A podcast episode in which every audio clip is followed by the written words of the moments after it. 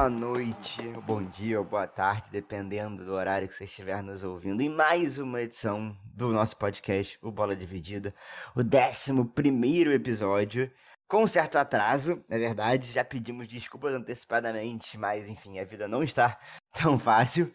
Mas aqui estamos, e aí? Estou aqui mais uma vez, como sempre, com o Eduardo Mourão. E aí, Eduardo, como é que você está? Fala, Luiz, fala, galera. Um boa tarde, bom dia, boa noite para cada um aí que está nos escutando. É isso aí, o Luiz já falou tudo. Pedimos desculpa novamente por esse atraso, mas vamos que vamos. Décimo primeiro episódio. A gente falou que ia passar do décimo. Então, é aquela coisa, né? Meta batida. E vamos para mais agora, cada vez com mais conteúdos para vocês. Total. E antes de, de falar um pouquinho sobre qual o duelo de hoje, que vocês já também já estão vendo aí no título do episódio, Convido a todos a seguirem Bola Dividida nas redes, bola dividida, arroba Bola Dividida Pod, tanto no Twitter quanto no Instagram. Estamos lá postando novidades, estamos lá postando os novos episódios e em breve muito conteúdo exclusivo, agora é verdade. Mas como você já leu no, no título do episódio, é, o duelo de hoje é um que a gente já quer fazer tem um tempinho. É, e é um tema que muita gente que ouve o podcast fala com a gente, que a gente já queria trazer um tempo, que é um tema muito abordado no meio do futebol, que são as falsas promessas, ou as promessas que não deram certo, né? O futebol brasileiro está repleto desses exemplos, né? De jogadores que prometeram muito, mas que não cumpriram, não chegaram onde se esperavam. E hoje a gente traz aqui dois grandes exemplos desses, né? Jogadores que com certeza prometeram muito, Morão, mas será que eles cumpriram? Estou falando de Lene e de Lulinha, enfim, dois nomes que eu acredito que grande parte de vocês conhece, já acreditou muito. Eduardo Mourão, você quer começar com o seu desafiante no dia de hoje? Vambora. Cara, eu primeiro que eu diria que talvez sejam as duas maiores promessas que não vingaram. Talvez ele junto do Pato, que o Pato vingou. Comparado não, acho, que, acho que nem se compara. Nem né? se compara. É, mas acho que talvez sejam das duas maiores promessas do, da década ali de 2000 que não vingaram. Tem o Kerlon, Foquinho e tal, mas acho que esses dois são dois dos que, dos que surgiram com mais badalados, né? Que foram mais destaque na base nos primeiros e ali o inicinho de carreira. É, tem vários exemplos. Acho que aqui ao longo do episódio a gente vai lembrar de vários exemplos, né? Falou do Kerlon, do Pato, enfim, tem, tem muita. Próprio olhando aqui pro Rio de Janeiro, né? Você tem o Adrian, você tem o próprio Caio do Botafogo, tem muita gente que, que não explodiu. Exatamente. Mas vamos lá, sem mais delongas, vou começar a falar sobre o, o meu desafiante do dia, que é ninguém mais, ninguém menos que Luiz Marcelo Moraes dos Reis, o famoso Lulinha. Pra cima, Pingo na frente, boa bola pro Lulinha, fez um corte para fazer! Gol!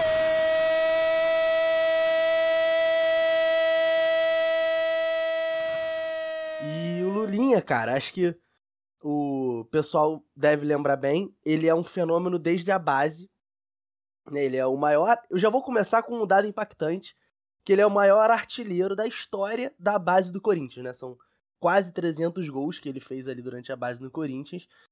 Mas o interessante é que ele, é, ele não é badalado ali, de, ele, ele estoura com 17 anos, né? Mas desde muito antes ele já era badalado no interior de São Paulo. Os clubes disputavam muito para ver quem isso ele com 6, 7 anos, em qual, qual time que ele ia jogar futsal. Então ele já desde os 7 anos de idade já ganhava uma cesta básica ali por jogar futsal, porque ele já tinha um passe minimamente valorizado, né? O, o máximo valorizado que uma criança de 7 anos de idade pode ter, né? E eu acho até que esse vai, é, esse vai ser o episódio que a gente mais vai falar sobre categoria de base, das, entre todos os episódios que a gente fez aqui, né? E o Lulinha, ele tem uma história muito legal, que ele caiu meio de paraquedas no Corinthians. Ele tava. Ele jogava futsal, se eu não me engano, pelo São Caetano. E ele foi acompanhar um amigo dele, o seu amigo Rafael Pipoca, que ia fazer um teste no Corinthians. Pro, pro campo do Corinthians. Isso em 98. O Lulinha nasceu em 90, ele tinha 8 anos de idade. Então, ele chegou para acompanhar o amigo dele. O amigo dele foi fazer o teste. Mas o treinador viu o Lulinha e perguntou: é, você não vai fazer o teste também? É da sua categoria. Lulinha não fez o teste, mas voltou na semana seguinte pro Corinthians para fazer um teste e aí sim entrar no time do futebol de campo do Corinthians. Isso sem sair do, do outro futsal que ele jogava, né? Até que em algum momento ele sai desse outro futsal, fica no futecampo e futsal do Corinthians. Inclusive, fato curioso aqui, Rafael Pipoca, esse amigo que o Lulinha foi foi acompanhar, ele hoje em dia é técnico da NET. Muito bom. E aí, o Lulinha, ele desde sempre, eu falei, são quase 300 gols, são 297 gols pela base do Corinthians, então ele já era um destaque muito absoluto, jogou em todas as seleções de base. E eu acho que a gente, vamos dar um pulo, né, eu falei de 1998 aqui, a gente vai pro pulo pro ano de 2007, que ele tem 16, 17 anos, e acho que é o, é o ano em que o Brasil conheceu Lulinha. Já era destaque no Corinthians, jogou a Copinha esse ano, foi destaque. O Corinthians teve o melhor ataque da Copinha e e ele era ele e Dentinho, a dupla de ataque, né? Dentinho também, que depois ficou bem famoso. E ele é convocado para jogar o Sul-Americano Sub-17 no início do ano, nesse ano, em 2017, em que ele é não só o artilheiro da competição com 12 gols, como ele é o maior, é, maior artilheiro de uma edição na história do Sul-Americano Sub-17 com 12 gols. E era um sul-americano que tinha outros nomes, né? A Colômbia tinha o Ramos Rodrigues. A própria seleção brasileira é, era aquela seleção que tinha os laterais gêmeos, o Fábio Rafael, o Alex Teixeira, Felipe Bastos, Bernardo, que depois foi jogar no Vasco. Então era uma seleção que tinha um, um potencial, essa seleção brasileira. E falando só sobre seleção, né, sobre seleção de base, é, em 2007 ainda tiveram mais duas competições que o Lulinha disputou.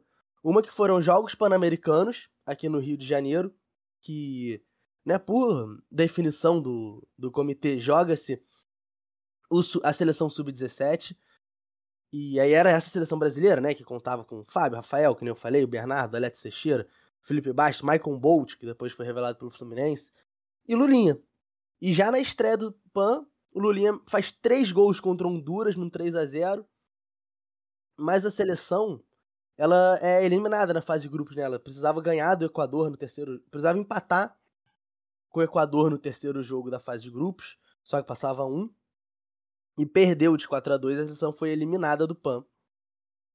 E foi, aí, no, foi no Engenhão, né? Foi na, na foi, inauguração do Engenhão. Foi, foi no, é, o PAN foi a primeira competição, né, oficial do, do estádio. Do, na época, João Avelange, hoje em dia já Newton Santos.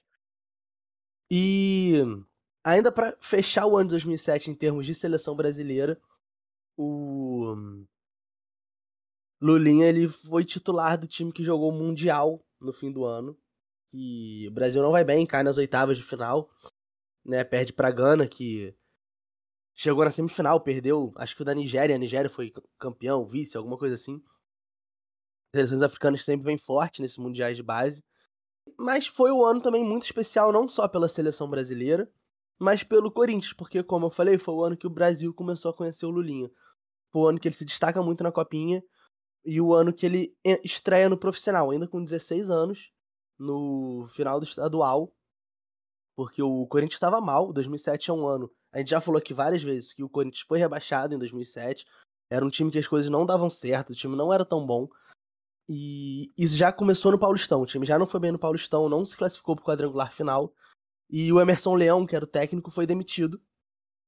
E entrou no seu lugar o Zé Augusto, que era o técnico da base, que já conhecia o Lulinha. Então, no, um dia depois que o Leão estava demitido, e o Leão tinha uma rixa com o empresário do Lulinha, então também tinha um, uma treta política ali. O Leão também é brigado com todo mundo. Né? É, assim, quem, com quem o Leão não tem a rixa também, né? Enfim, ele já vai pro time profissional, já estreia contra o. Já estreia no campeonato estadual então ele já vai muito bem, já, já se destaca. Já não se destaca, mas começa a jogar pelo Corinthians ali, indo aos poucos. E por ter uma grandes atuações com a seleção de base, grandes atuações na base do Corinthians, tinham sondagens muito fortes de time europeus, Manchester United, Barcelona, principalmente o Chelsea. O Chelsea foi um time que chegou a de fato conversar com os empresários do, do Lulinha e com o Corinthians.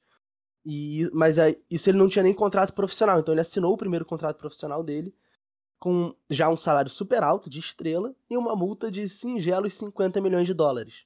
Isso com 16 para 17 anos. Então a gente já vê ali no primeiro ano de carreira como profissional um turbilhão de coisas. Talvez seja o ano mais agitado da carreira do, do, do Linha. N não é o melhor, né? Em termos de profissional, mas é definitivamente o ano mais agitado. E termina o ano com um rebaixamento, né? Do Corinthians para a Série B. Ele, ele até sobe para o profissional como uma das esperanças para evitar esse rebaixamento, mas a gente sabe que botar nas costas de um moleque de 17 anos é, impedir um rebaixamento de um clube do tamanho do Corinthians não é uma tarefa muito fácil e nem muito honesta com um moleque que tá subindo da base. Em 2008, Mano Men no time do Mano Menezes, que foi vice-campeão da Copa do Brasil e campeão da Série B, o Lulinha começa o ano como titular, vai muito bem, se destaca com assistência. Ele faz seu primeiro gol pelo profissional, que é no, no estadual contra o Bragantino. Mas ao longo do ano, com as chegadas do Moraes e do Douglas, que a gente já também conversou aqui no podcast, Douglas Doga 10, ele foi perdendo espaço. E quem acabou se sendo o garoto destaque do Corinthians em 2008 foi o seu, sua dupla na base, né? Foi o Dentinho. Dentinho. Ele acaba que perdeu vaga, tanto ali pelo Dentinho, que, que estourou ali nesse ano, teve a sorte também de não não não subir em 2007, né, o Dentinho, e por pessoas mais experientes ali, né, como Douglas e Moraes. Já em 2009, que é o Corinthians campeão da Copa do Brasil e Paulistão, Corinthians do Ronaldo Fenômeno, começa a ficar sem espaço pro, pro Lulinha no Corinthians. Não à toa ele é emprestado pro Estoril de Portugal. Ele ainda tinha contrato com o Corinthians até 2012. Né, ele fez um contrato longo quando ele assinou o contrato de 50 milhões de multa. Mas ele fica sem espaço, aquele time é, é um time montado para brigar por títulos e o Lulinha muito novo, não consegue ter sequência, emprestado pro Estoril. Ele fica no Estoril um pouco, não tem muito destaque, vai jogar no Olhanense, também de Portugal. Isso em dois, entre 2010 e 2011. Em 2011 ele volta pro futebol brasileiro. Ele tudo isso ele com contrato com o Corinthians, sempre empréstimos. Ele é emprestado pro Bahia, para pro retorno do Bahia, Série A do Brasileirão depois de anos, né? O Bahia ficou, amargou ali um início de século XXI muito doloroso, com terceira divisão, rebaixamentos, sem ganhar título estadual. Foi um início de. Foi uma década muito difícil pro Bahia. E esse era o grande retorno. Não à toa, o Bahia, fato curioso aqui, teve o segundo maior público da, da Série A de 2011, com 24 mil pessoas por jogo, 22 mil, sei lá. Uhum. Ele vai bem nessa, ele vai bem, ele é uma espécie de segundo, 12 segundo jogador no elenco do Bahia, entrava com muita frequência. E inclusive trago aspas aqui do técnico do Bahia à época, René Simões. É, eu não posso afirmar que são as aspas mais fortes do, da carreira do René Simões. Acho que a galera sabe do que, que eu tô falando aqui mas ele afirma que o Lulinha era um dos melhores, se não o melhor jogador do elenco do Bahia. René Simões, como sempre, falando que sabe. Olha só, o Bahia ficou em 14 ali, eu não sei nem se era mentira. Que ano foi isso? 2000... 2011. 2011, é. Aí o Bahia ainda fica em 14, ainda pega aquela vaguinha pra Sul-Americano em 2012, né? Que o 14. Que ah. o Brasileirão já era uma mãe nessa época, agora, agora então. É só... Mas ele. Só não cair que tá na Sul-Americana. Exato. Tem um time que, não, que consegue não, não fazer nada. Saudade do Botafogo quando ele conseguiu não fazer nada em 2019, porque em 2020 ele conseguiu cair, né? Mas ele renova o contrato de empréstimo até o fim de 2012 com o Bahia. E ele é campeão estadual, em um estadual histórico, né? Porque o Bahia, como eu falei, ele tava 11 anos sem ganhar o estadual. Então, né? Segunda temporada seguida na Série A, campeão estadual, depois de anos de muito sofrimento para o torcedor, foi ali um, uma imposição do retorno ao Bahia que foi muito importante, né? Voltar a figurar entre os principais times do Brasil competitivamente também. E, porra, o time do Bahia em 2012, se a gente para pra ver agora, 10 anos depois, além de Lulinha como titular, né? ele foi titular nessa, nesse estadual todo, tinha Marcelo Lomba no gol, Souza Caveirão no ataque, Gabriel, aquele que depois foi vendido pro Flamengo, magrinho. Sim. Fael, que jogou no Botafogo antes. Ma... Fael Carrasco do Fluminense, inclusive. Carrasco do Fluminense, adorava fazer gol no Fluminense. Madison na lateral, que tá no Santos, se eu não me engano, hoje em dia, que jogou no Vasco, Atlético Paranaense. Então tinha uns nomes interessantes até, né? Assim, olhando. Time carismático, um plantel carismático. carisma... No mínimo, time carismático. E aí o Bahia, de novo, briga pra não cair, não cai, fica em 15, né? O Bahia acho que ele só vai ser rebaixado em 2014 novamente. Mas o acaba o ano, ele não renova o contrato nem com o Bahia, nem com o Corinthians. Mas ele continua no Nordeste. E tem o... um dos melhores anos da sua carreira em 2013, que é no Ceará. Ele mesmo afirma que no Ceará e depois, né, na Coreia, quando ele vai jogar no Pohang Steelers, são os melhores momentos da carreira dele. E em 2013 o Ceará é semifinalista da Copa do Nordeste.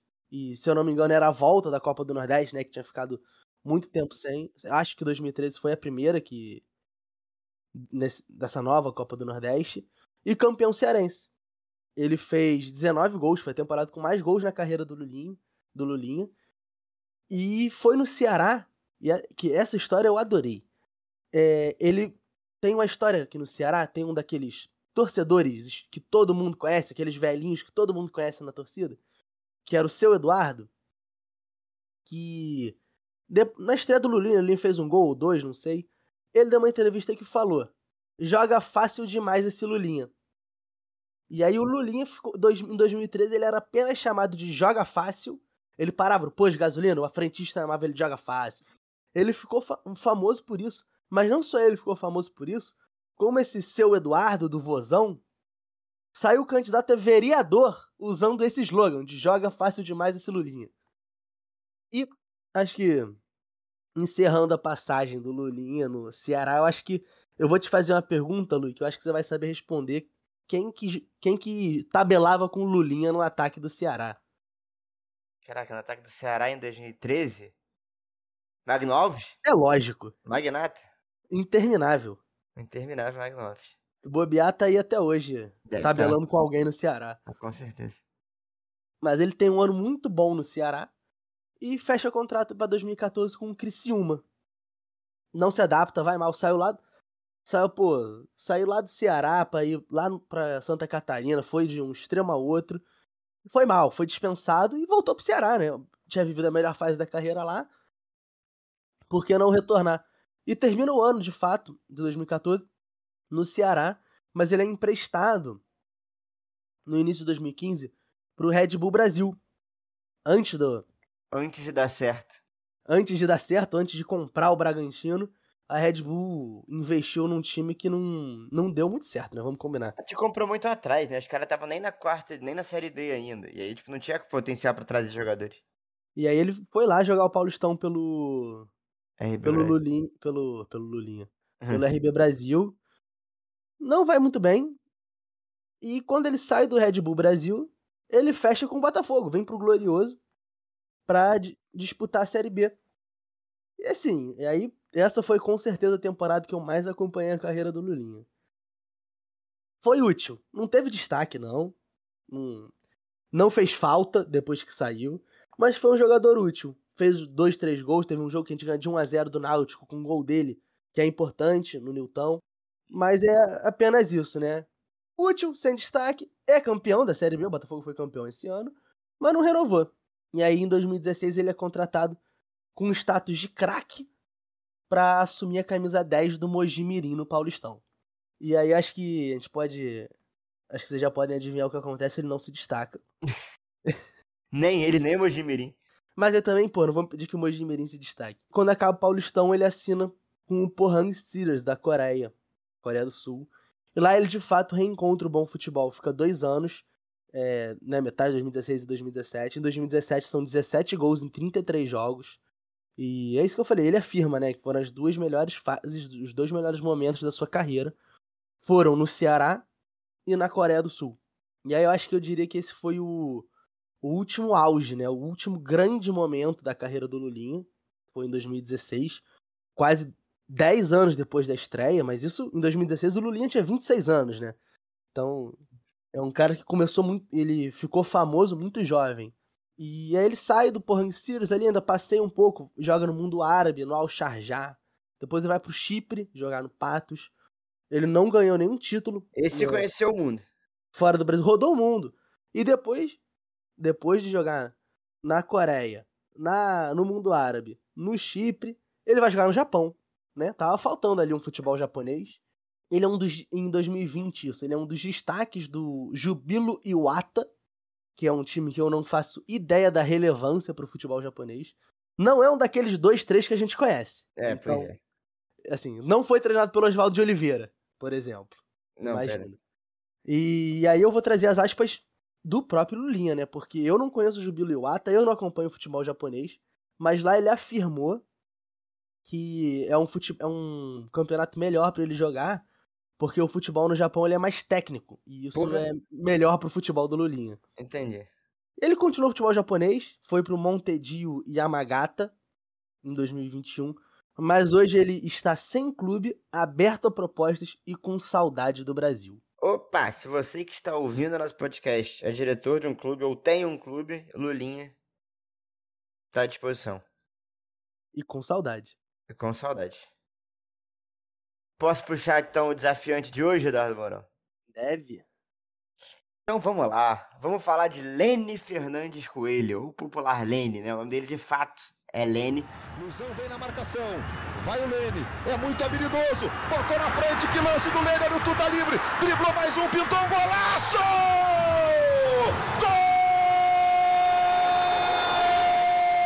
E pra falar de Lene, pra mim, mexe com o emocional, porque eu acho que eu fui um dos grandes iludidos por Lene na vida, assim. Acho que. Esse tempo, cara, quando o explodiu, né? Eu, devia... eu tinha 10, 11 anos. E já gostava muito de futebol, já acompanhava muito o Fluminense. E acho que Lene foi o primeiro cara que eu olhei e falei, porra, aqui temos um futuro melhor do mundo, jogador de seleção brasileira.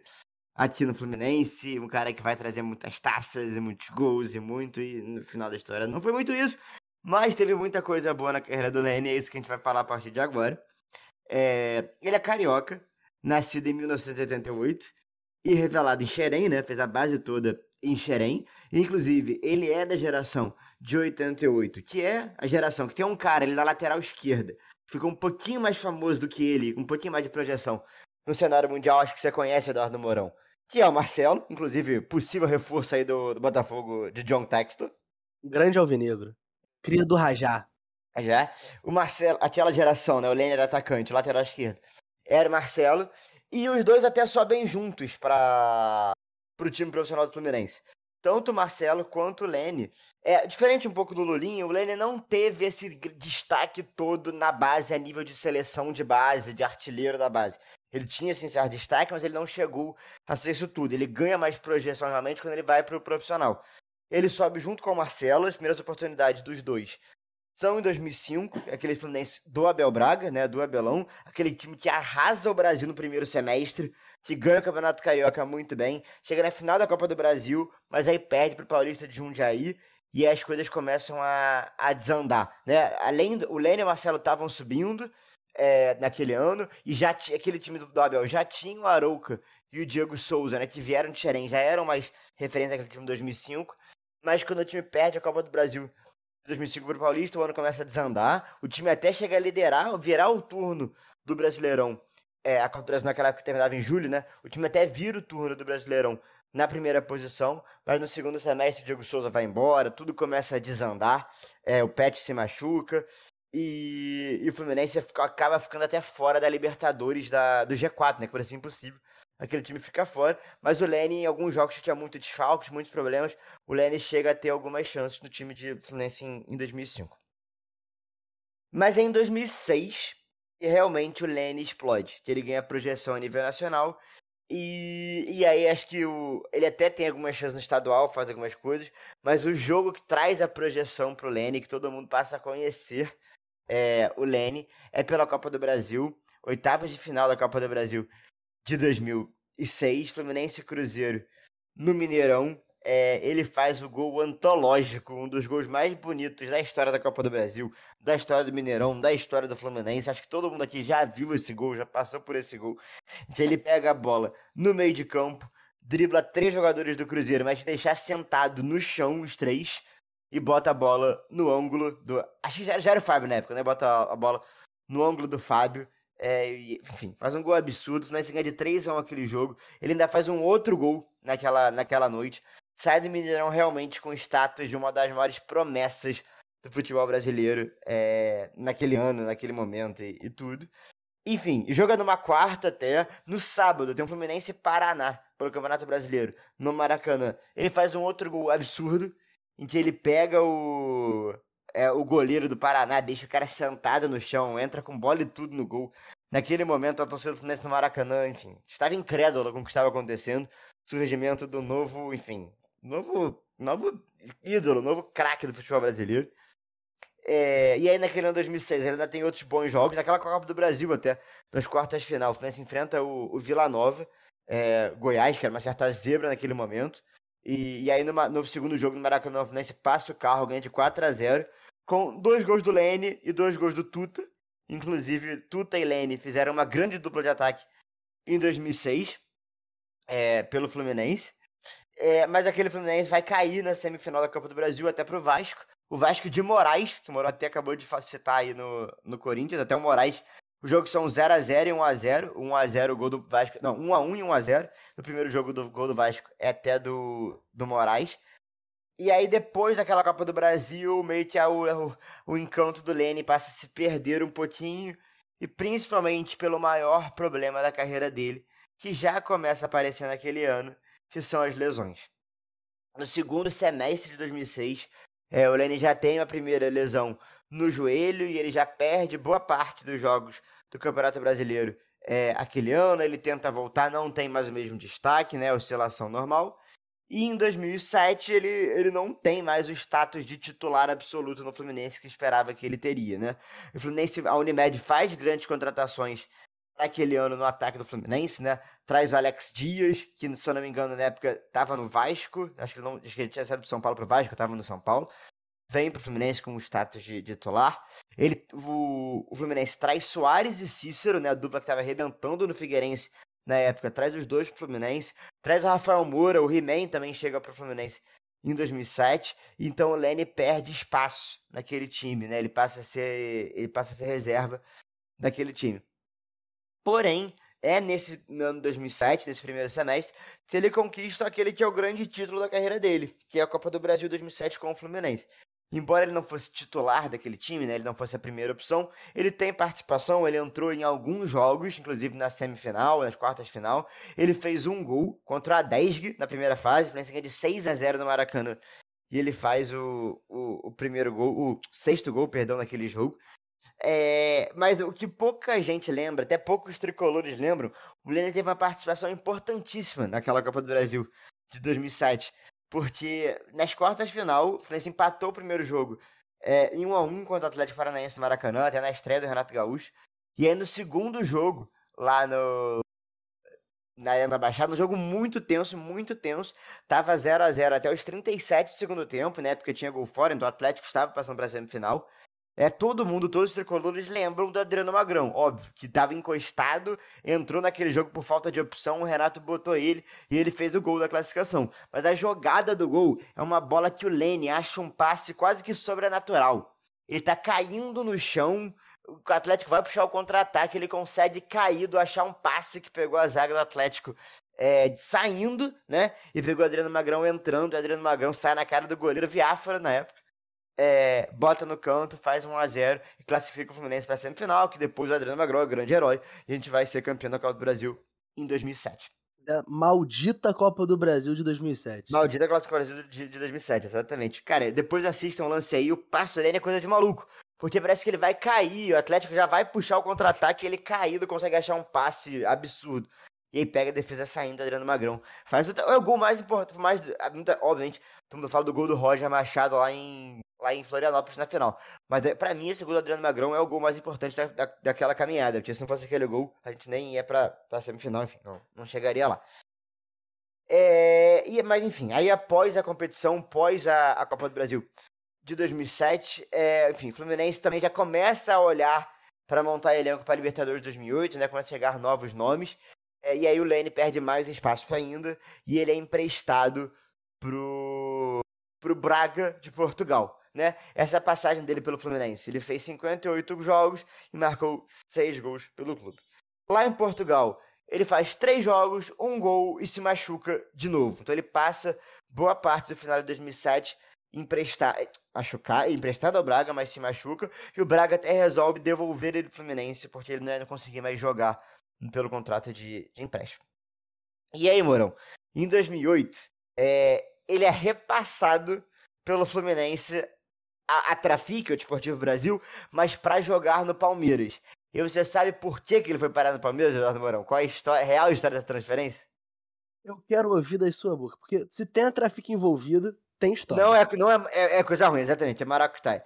Em 2007, o Fluminense estava surgindo no Fluminense um camisa 10, que chegou com um contrato de um ano para ser reserva de Carlos Alberto.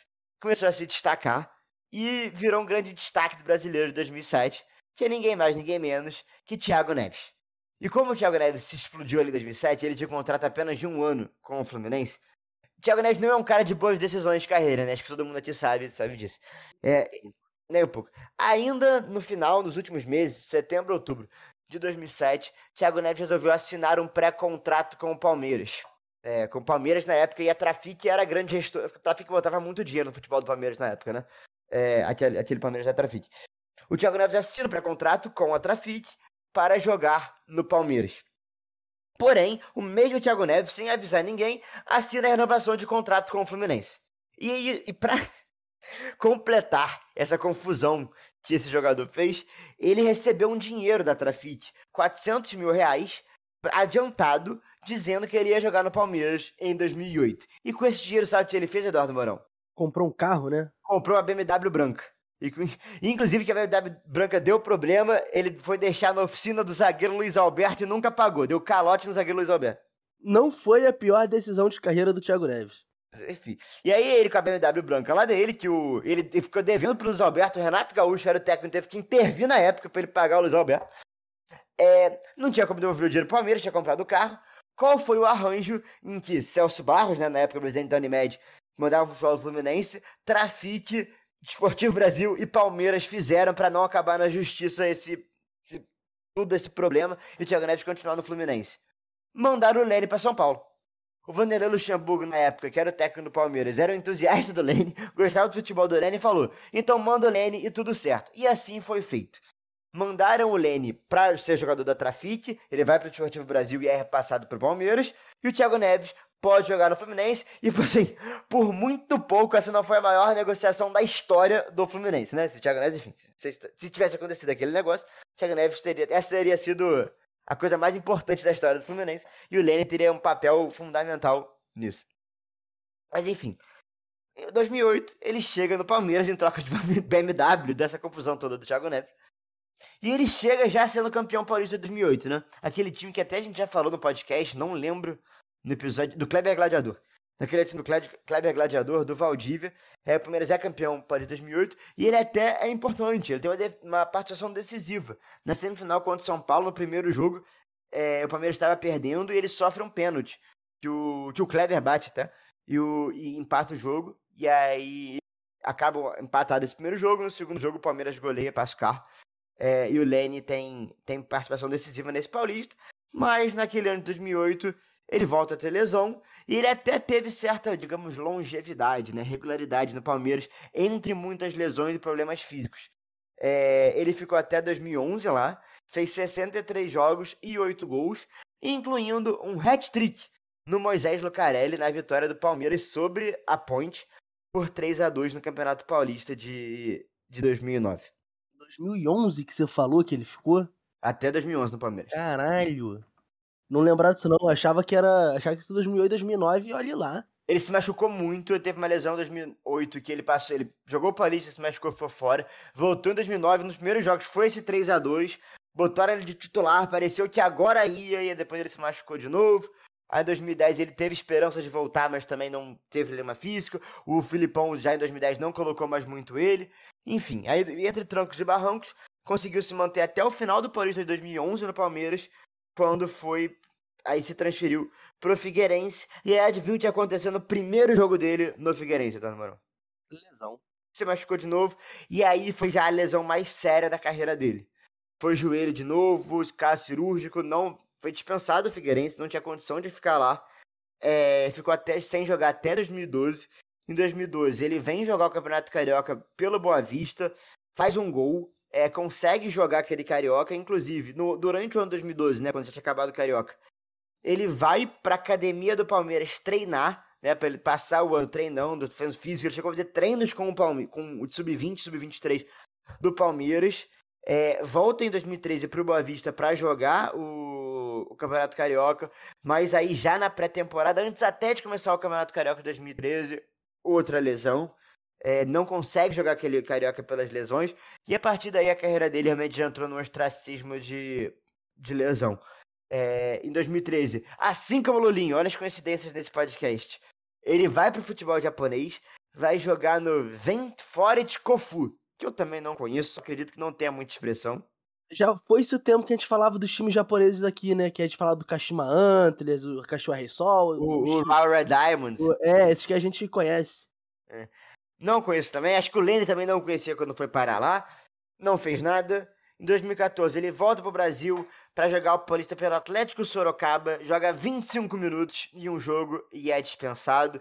Tenta a sorte no Madureira na Série B2, sei lá, A2, sei lá, que é o nome da segunda divisão futebol do Rio, faz jogos pelo Madureira, depois vai para Portuguesa de São Paulo para tentar jogar a segunda divisão do Campeonato Paulista. Enfim, mas também não tem muito sucesso. E aí, amigo, a, carreira dele já tava, enfim, não tava mais dando certo. E em 2017, com apenas 29 anos, Lenny Coelho anuncia sua, sua aposentadoria é, pela primeira vez, vocês já vão entender por quê, para cuidar de seus empreendimentos. E aí me surpreendeu o Eduardo Mourão, porque com 29 anos ele já tinha é, um bar, uma academia e duas lanchonetes. Mostrando que, pô, se no futebol não estava dando certo, mas o cara é um grande empreendedor. Isso aí na terceira lesão do joelho já deve ter começado a pensar no plano B. Ah, e aí tem uma grande frase dele, que ele dá uma entrevista quando ele se aposenta, né, com 29 anos, aposentadoria precoce. É, em que ele, ele vira e fala: é, Estou me aposentando porque eu não quero, não aguento mais jogar com gente ruim. E nos times que estavam contratando ele nos campeonatos que ele jogava, só tinha gente ruim. Está errado? Mentir, ele não mentiu, né? Mas aí o que vai surpreender muito vocês é o próximo passo da carreira de Lane. Porque ele vai jogar no futebol tailandês. E aí você me pergunta ele não quer mais jogar com gente ruim e vai pro futebol tailandês, vamos entender por que, que ele foi jogar no futebol tailandês. Aí, mano, a gente tem uma outra promessa que não deu certo envolvida por aqui, tá? Um que até deve ter jogado com, com o Lulinha lá no Corinthians. Ninguém mais, ninguém, ninguém menos que Boquita. Você lembra dele? Grande Boquita. Acho que ele chegou a jogar com o Lulinha sim. Boquita surgiu em 2008, 2009. É. O Boquita, não sei porquê, arrumou, montou um time para jogar três amistosos na Tailândia. Não sei porquê, não me pergunte porquê, mas o Botita arrumou um time de brasileiros para jogar três jogos na Tailândia, convidou o Lene para ir com ele. Quando ele chegou lá na Tailândia, o Lene tinha lá o Alexandre Gama, que foi técnico da base do Lene no Fluminense, que depois até chegou a treinar, foi técnico interino do Fluminense, até deve ter treinado o Lene no profissional do Fluminense. O Alexandre Gama era técnico de um time na Tailândia. É, e ele falou pro presidente lá do clube dele, falou, ó, oh, vai ter esse jogo aí, vai lá observar o Lane. Porque o Lane é um grande jogador, o cara que tá aí podendo voltar a jogar, mandou o, presidente do clube lá ver o jogo.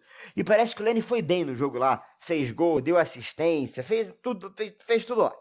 E aí o técnico desse time, o técnico não, perdão, o presidente desse time, que na real ele é, não é presidente, ele é dono. Ele é dono de, de vários times lá da Tailândia, né, vários times. Ele foi e comprou o Lane. Chegou no Lane e falou, chegou na arquibancada ali e falou, meu querido, você não quer vir jogar aqui, pro lugar bom, pra se morar, futebol maneiro. Trouxe o Lane pra, pra jogar. É, o técnico, o time que o Alexandre Gama era técnico era o Chiangrai United, que o cara é o dono. Só que ele não mandou o Lane para jogar nesse clube aí. Ele botou o Lane para jogar no Chiang Mai United da segunda divisão do futebol tailandês, Eduardo Morão. Aí que, aí que Lenny se encontrava. Segunda divisão? Do futebol tailandês. Isso porque ele não é. queria jogar com gente ruim. É, aí ele foi lá, foi fazer o Boquita ganhar dinheiro, né? Que o Boquita é. ganhou dinheiro. Tirou Alguém a boquinha ali. O Boquita ganhou dinheiro. Que fim de carreira, hein? Mas aí, para surpresa de todos, ele reencontrou uma dupla de ataque no Chiang Mai United. Sabe quem também estava lá nessa época, Moro? Meu Deus do céu, pode falar. Soares. Aquele Soares.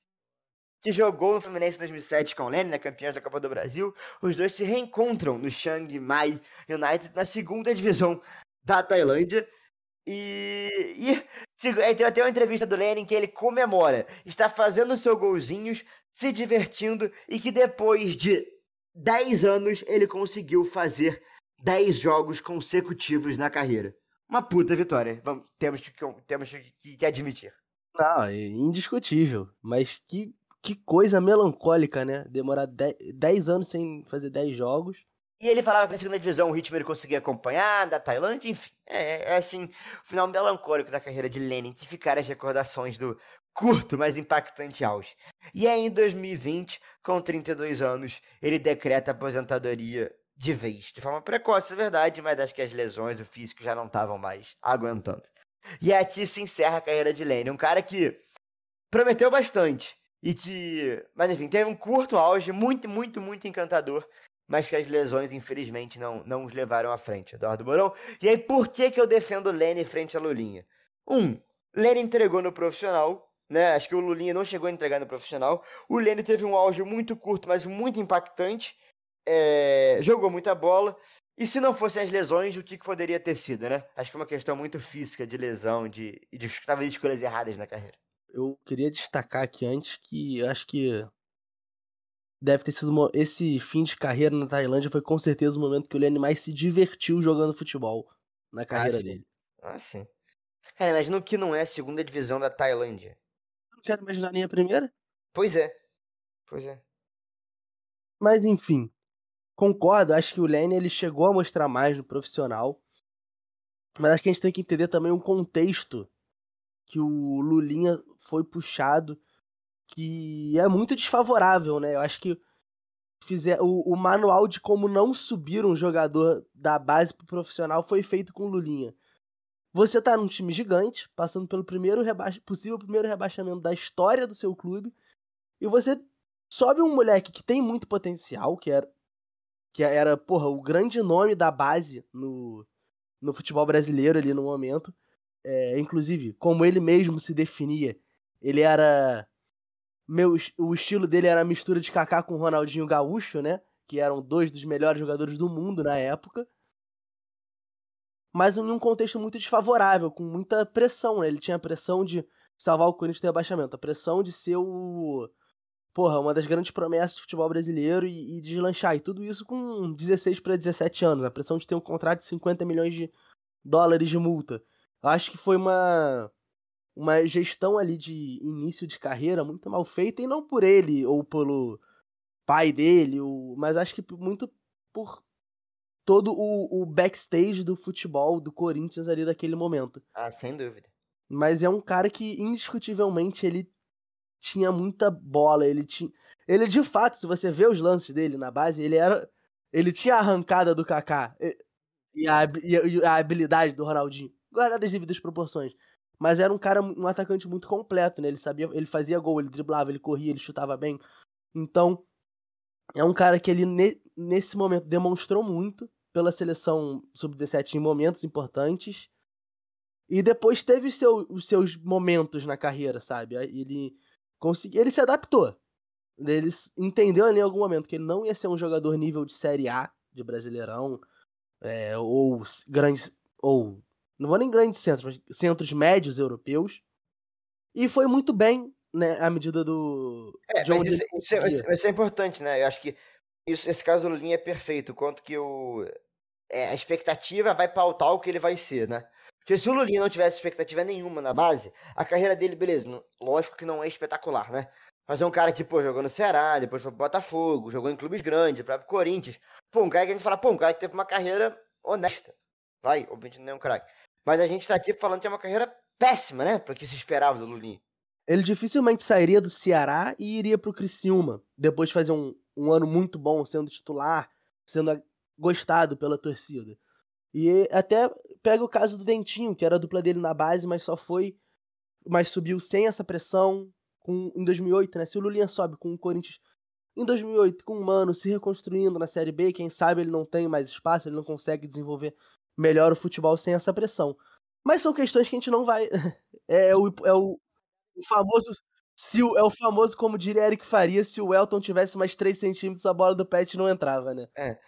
Cara, é assim, guardar, guardar 10 devidas proporções, acho que isso é muito o que acontece com o Ganso hoje, né? Que ele é um cara que tem futebol, ele é hoje 10 titular do Fluminense, joga bem, jogou nos últimos anos, mas ele nunca vai ser o que o futebol brasileiro se esperou dele, sabe? Ele sempre é pautado por isso, pelo que ele poderia ter sido, igual o Alexandre Pato, igual todos os outros, né, que a gente vai falar, a gente pode citar aqui. É, isso acaba realmente jogando o, o sarrafo da carreira do cara muito para cima. E, né, até, por exemplo, o caso do Ganso, um salário lá para cima, né? Que aí a gente entra a discussão do custo-benefício. O Ganso é um caso que a gente pode misturar o Lênin com o Lulinha, né? Expectativa com lesão. Sim. Dá pra. Mas aí acho que é, é pano pra manga de outro episódio. Não, né? e, e, total, esse caso que você falou do Lulinha tem um outro caso muito emblemático no futebol brasileiro, que é o do Jean Xera, né? No, do Santos. O, que, cara... Inclusive, o, por, um, por determinado momento, quando o Lulinha era, tava ali na base, o empresário dele era o Wagner Ribeiro, que também foi empresário do Jean Xera. E aí, coincidência, será? Aí, um... será? O, dois caras ali que tinham muita expectativa. Não, tem, o, tem uma entrevista do, do Roger Flores até. Que ele fala que em 2005, né, quando ele jogava no Corinthians da MSI, né, grande destaque brasileiro, ele fazer uma sessão de fotos pra Nike em São Paulo e era ele e o Jean Xera, lá no dia lá de fazer. Ele falou, cara, chegou eu no meu carro pra fazer, ele falou, o Jean Xera chegou tipo com quatro assessores, não sei o que, o moleque cheio de exigência e tal, não sei o que. E falou, cara, como é que um moleque desse tinha cabeça para jogar futebol, sabe? É. Pra se. É, não à toa é jogador de pro clubes hoje em dia. Pro clubes né? hoje em dia, tá, tá. Enfim. Marão, eu acho que a gente tem uma visão bem parecida nesse lugar. Acho que esse tema ele rende mais muito, muitos episódios de falsas promessas, né? Até que ponto é justo julgar a carreira de jogador pelo que ele prometeu ou pelo que ele entregou? Aqui no caso a gente tem um Lulinha que prometeu muito, mas não conseguiu entregar em campo, mas teve uma carreira até sólida, e um Lenny que prometeu bastante, chegou a fingir, parecer que entregar absurdamente, teve lampejos, mas depois por lesões não conseguiu seguir. Mas para definir quem foi melhor não vai ser minha opinião, não vai ser a do Morão, vai ser de um convidado. E hoje aqui eu já aviso que tá minimamente tá, tá legal, tá, tá cômico essa opinião de hoje. É, obviamente, eu enquanto tricolor é, eu, eu, eu tenho uma visão muito semântica do, do Lane, né? Uma visão muito apaixonada que poderia ter sido Lane. Então, talvez o torcedor do Fluminense não seria melhor para dar opinião. Então, eu falei, Morão, por ele não outro torcedor do, do Botafogo? Então, a gente trouxe um dos maiores ouvintes é, do podcast é, Bola Dividida, um cara amigaço, que já, acho que já foi citado aqui. Então, por favor, eu queria chamar a opinião de Felipe Madison, o popular Ducho. Moleque, o que eu lembro do Lene é o seguinte. Eu jogava Tibia com um amigo meu, que era tricolor. Eu jogava Tibia com o Leozão. O Leozão, amigo meu que era tricolor, que tu conhece, no caso. Jogava Tibia com o Leozão. O Léo, ele criou um boneco no Tibia chamado Lene, em homenagem ao Lene, tá ligado? E assim, é a única coisa que eu lembro do Lene. Então assim, eu não posso, não posso argumentar muito bem. Ele jogou em 2007, né? 2008 ele já tinha metido o pé, não foi? Fazer o quê? O nosso convidado se absteve, acho que... O pior é que essa história do time é maravilhosa, porque. Primeiro porque eu conheço o Leozão, eu super imagino isso. Mas porque, cara, no dia seguinte daquele gol do, do Lene contra o Cruzeiro também, eu fazia futebol, tudo, sei lá, terça e quinta de manhã, sei lá, na escola. E eu cheguei falando que eu era o Lene aquele dia. Botei o número 17, sei lá, qual era o número dele no colete. Enfim, falei que eu era o Lene, então eu super acredito nessa história. Ele é foda. Eu vou, eu, ô, Luiz, eu vou ter que chamar o Leozão pra resolver isso daqui. Vai, Já, porra, não, depois du, disso. Se o Ducho chamou o Leozão, vamos ter que chamar o Leozão. Não, não tem jeito. Então, por favor, pode entrar. Leonardo Coutinho, popular Leozão.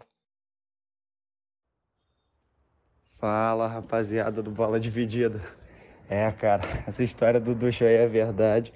Não tem jeito, cara. O, o Lene foi, foi um dos meus primeiros ídolos, assim, cara. Ele junto com o Pet, naquele time lá do Fluminense 2005, 2006.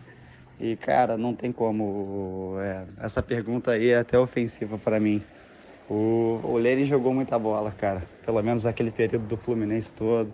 Eu lembro. Cara, eu lembro como se fosse ontem aquele gol dele com, com o Cruzeiro, contra o Cruzeiro, cara. Que ele driblou meio mundo, chutou a bola no ângulo.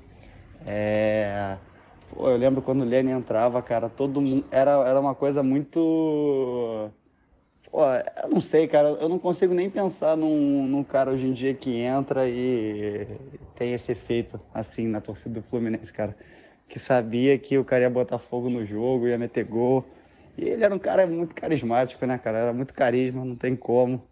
É. E, porra, vocês estão falando aí do, do Lulinha, cara, pelo amor de Deus, cara. É. Mas, pô, o Lene, pra mim, cara, é absurdo, era absurdo, cara. Tanto que todo mundo achava, né, cara, que ele ia, que ele ia pra seleção. Ele surgiu na, na mesma época que aquele maluco lá do Cruzeiro, né, cara? Que o Kerlon, né, que fazia as embaixadinhas com, com a cabeça. É, aí acabou que os dois não deram certo, né, cara? Mas o Lene, para mim, é, cara, um dos grandes, dos grandes desperdícios, assim, né, cara? Porque era muito craque, não tinha como, cara. Não tinha como. Tanto que eu botei o, o nome do cara lá do Tibia do, em homenagem a ele. Mas é isso, cara. Porra, e saudade de ver o Lene jogar, cara. Pô, porque era muito craque, cara. Só ver aquele gol contra o Cruzeiro que, que dá para ter uma ideia do, do potencial que ele tinha, cara. Mas é aquela coisa, né, cara? Não deu certo. Mas é isso aí, Lene sempre, cara. É, esse aí já era barbada. Chamou o Leozão pra falar do Lene. É, Tá, aí- Eu assumo a liderança de novo, 6x5, mas essa aí pode botar asterisco porque é barbada. Não, isso aí pode. Vamos, mas tudo bem, vamos lá. A gente já definiu aqui vencedor de duelo. Por carisma, por título, bola jogada. Aí, Lulinha nunca teve o nome de um personagem no Tibia. Agora a gente definiu por personagem no Tibia e relação afetiva. Relação afetiva, perfeito. Então, deu Lene. São, são os critérios do dia, eu não vou brigar, até porque a gente sabe. O regulamento tá aqui. Tá aqui. Não tá. A gente tem regulamento? Não tem. Tem. Tá definido. Então é isso. Então, Eduardo Mourão, muito obrigado por esse 11 episódio. Em breve estaremos de volta com novidades e com o 12, prometo não demorar tanto. Segue a gente lá nas redes sociais, arroba bola dividida pod, no Instagram e no Twitter. Esqueci de alguma coisa? Nada. Só Mandem sugestão de duelo, sugestão de duelos, por favor. Eu queria agradecer também a todos vocês que ouviram aqui, nos ouviram novamente pela décima primeira vez, ou segunda, terceira, vocês não precisam ouvir todos, mas se ouvir de vez em quando já, tá, já tô feliz. Agradecer novamente a vocês, agradecer novamente ao Duche e ao Leozão, principalmente a você, Luiz. Porra, muito obrigado, Eduardo Mourão. Obrigado, Ducho, obrigado, Leozão. E até a próxima. Quem sabe aí, daqui, se Deus quiser, daqui a duas semanas estaremos de volta.